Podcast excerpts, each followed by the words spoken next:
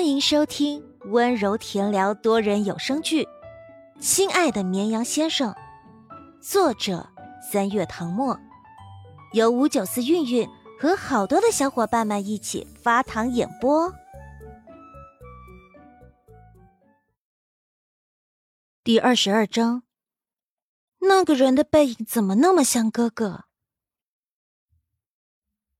正在此时，放映厅的大灯亮起。陆眠心中一紧，糟了，江时宴不会要被发现了吧？他四处找寻他的身影，却见他已经穿过这一排座位，站在过道里。因为猝不及防，步伐显得有些慌乱，一只手挡住侧脸，头埋得低低的。陆眠这才发现，他穿着黑色卫衣，卫衣的帽子戴在了鸭舌帽外。比刚才还裹得严实。他又担心又好笑，其实很想说，自然一点反而不会被发现。越是这种奇特的装扮，越是容易引起周围人的注意。幸好此刻大家的注意力都在彩蛋上，没有人看到他。陆眠刚要松口气，前排的女生忽然望着出口的方向，疑惑道。哎，那个人的背影怎么那么像哥哥？身高也跟哥哥差不多。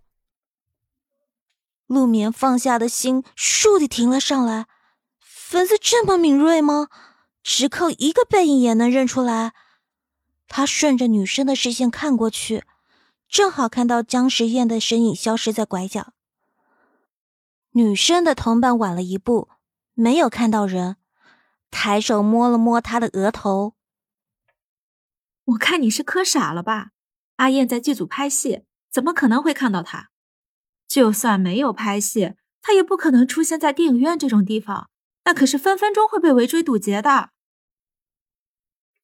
陆眠怀揣着一个谁也不知道的秘密走出影院，那两名女生刚好走在他前面，还在讨论电影里的姜时宴有多么帅。他们哪里知道？念了无数遍的男神，其实全程坐在他们身后，陪着他们一起看电影。回到家的时候，陆英还在补习，房门没关严，能听到里面的家教老师在讲题。陆眠走进自己的房间，把从电影院带回来的爆米花放在桌上，两手托着下巴，怔怔的望着。堆成小山的书籍，在思考，到底要不要告诉录音，他见到他的爱豆了？不仅见到了，还说上话了，他还请他吃了爆米花。以录音暴躁的性子，尖叫声大概会把整个屋顶掀翻吧。光是在脑海中想象一下那个画面，他就打了个哆嗦。为了维护世界的和平。他决定还是不跟他说了。手机忽然震动了两声，是江夜行发来的消息。老师发的理综卷选择题第十四题，答案是不是给错了？等会儿我看看。老师发卷子时，参考答案也一并给他们了，方便他们写完卷子可以自己对答案。老师相信。想要冲刺清北的学生都有自觉性，就算答案在手，也不会提前看。如果遇到不懂的问题，可以等到周一去办公室请教老师。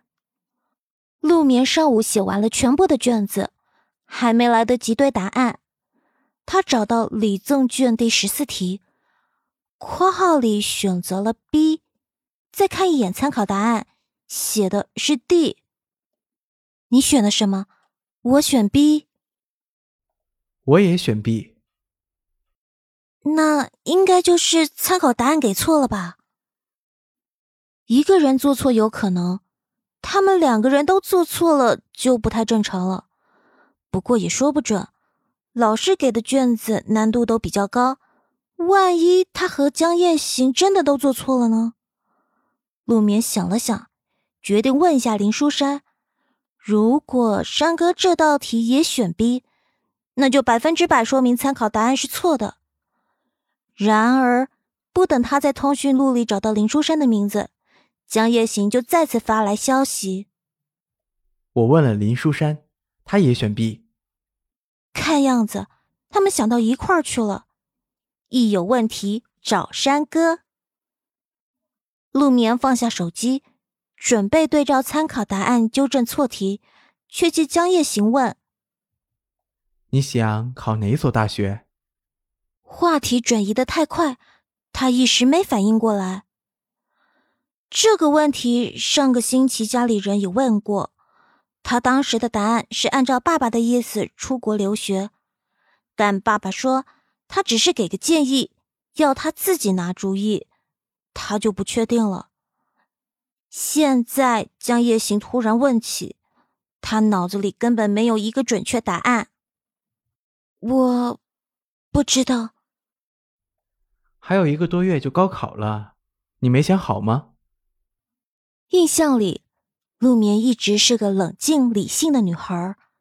她以为，她对未来的规划也一样，早早画好了蓝图，只等着去实现。陆眠不答反问：“你呢？是不是要出国留学？”他知道江夜行的父母都在国外，他在国内是跟舅舅生活在一起。报考大学的话，很有可能首选国外。现在国外的很多名校都认可高考成绩的，以他的能力拿到 offer 应该不是难事。嗯，可能吧。陆眠握着笔，陷入沉思，好一会儿，轻叹口气，伸手拿了一颗爆米花喂进嘴里，牙齿轻咬，奶香甜味在口中蔓延。